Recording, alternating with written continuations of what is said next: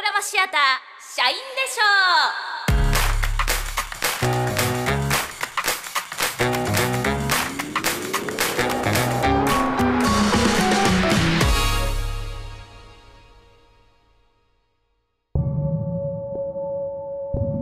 う不意に俺は目覚めた。朝ベッドの中で目覚めた感覚とは違う。麻酔が切れて意識が戻るようなものとも違う。不意にという言い方以外にこの感覚を表現する言葉が見つからない。目を覚ましたのではなく意識が覚めたのだ。聞こえますか？佐竹さん。ええ。聞こえてます。しっかりと俺は答えた。つもりだった。しかし俺は声を発していなかった。私はボルコワ博士です。どうぞよろしく。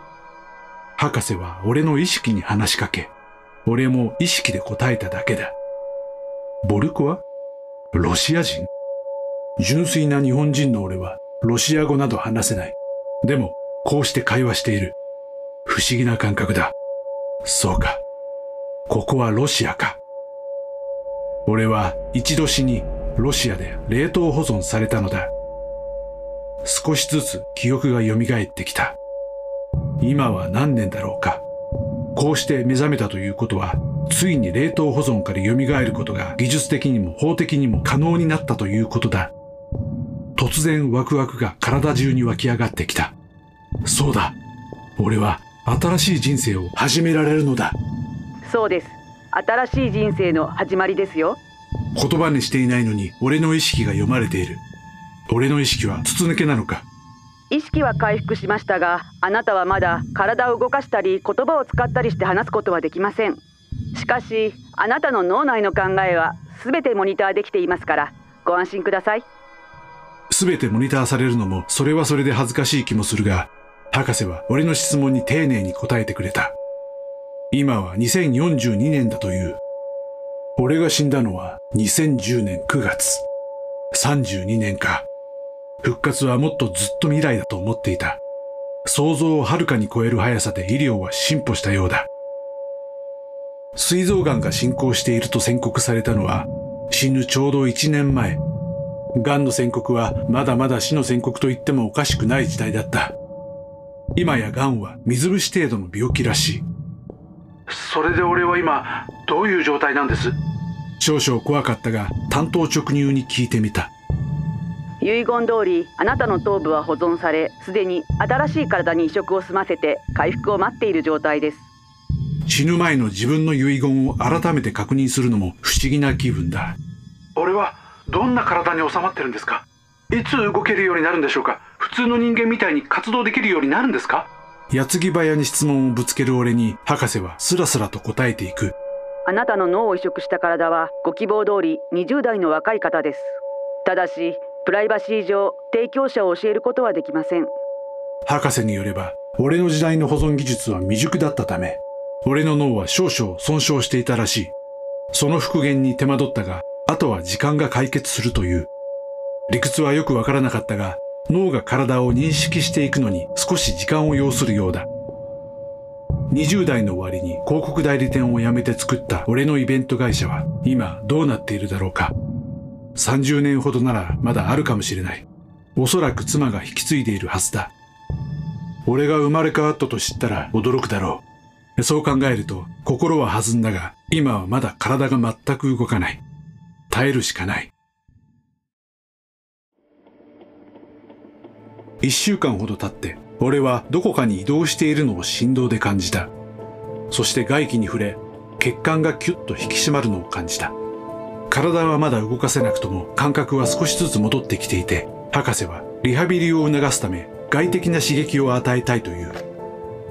手のひらがヒヤッとした優しい感覚に包まれた。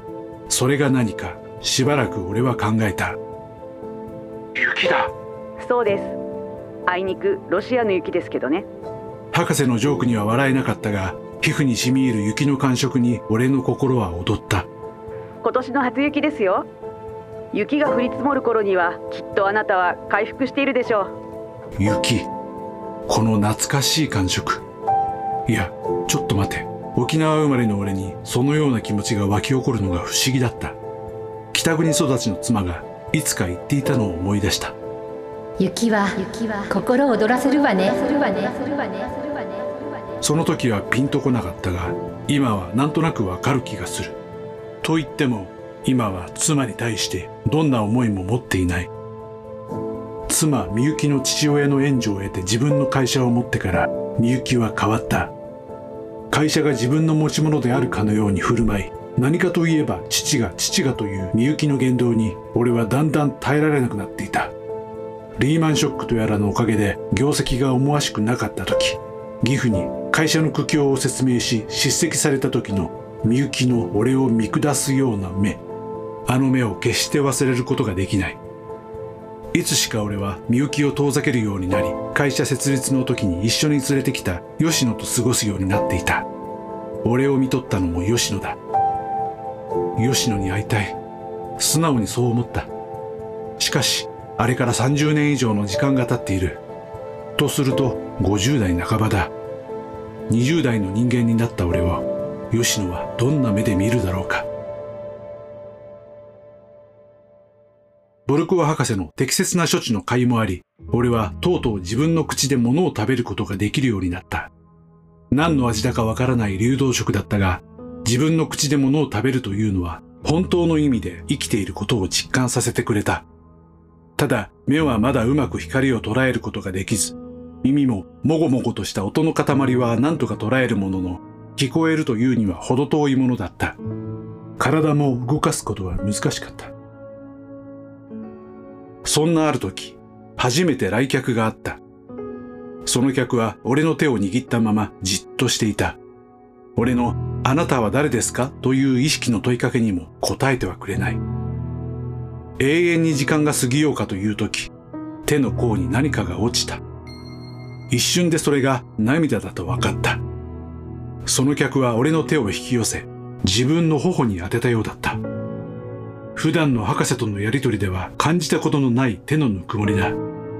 客が帰った後、俺は博士に客の名前を聞いたが、博士は本人の希望で教えるわけにはいかないと答えるのみだった。博士は俺が感じた違和感をこちらが尋ねる前に説明してくれた。博士は人間ではなく AI だった。診察の時に体温を感じられないのはそういうわけだったのかと納得した。急に俺は気楽になった。機械に対してなら何も恥ずかしさはない。毎日博士が診察に来るたびに俺は生前の思い出を話して聞かせた。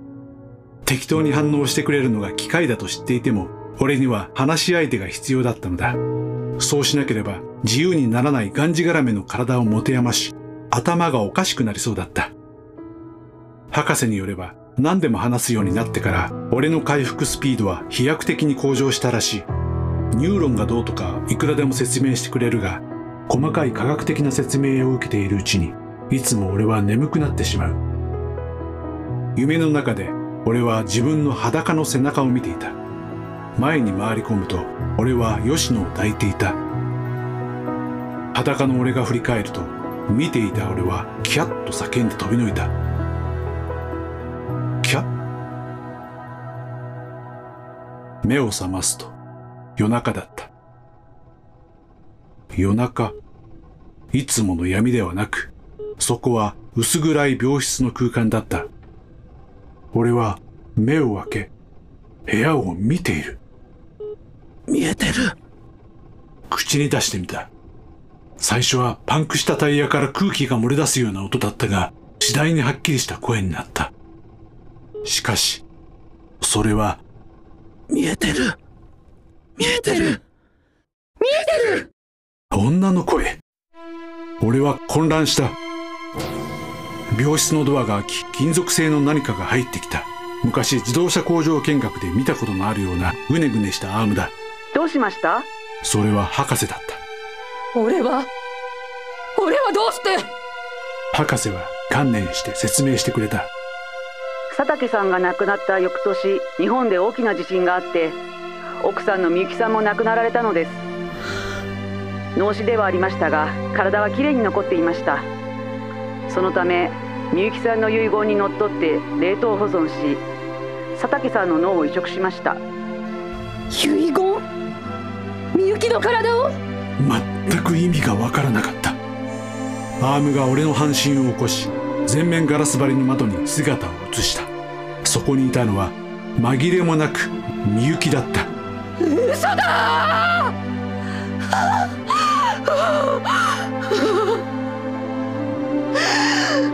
みゆきこれはお前の復讐なの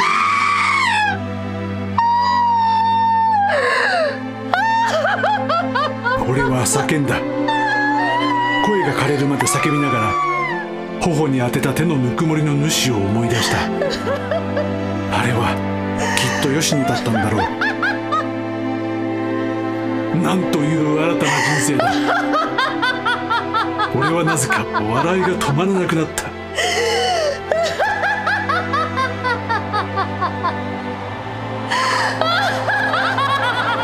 窓の外の猛吹雪が俺の笑い声をかき消していく。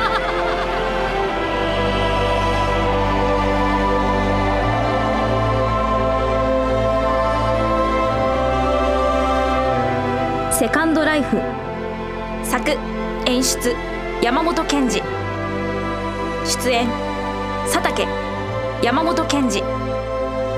博士岡田陽子。みゆき原田由紀。プロデュース田中美希子。社員でしょう。この番組は TFC ラボ presents ポッドキャストステーション。ブレインドレインの提供でお送りしました。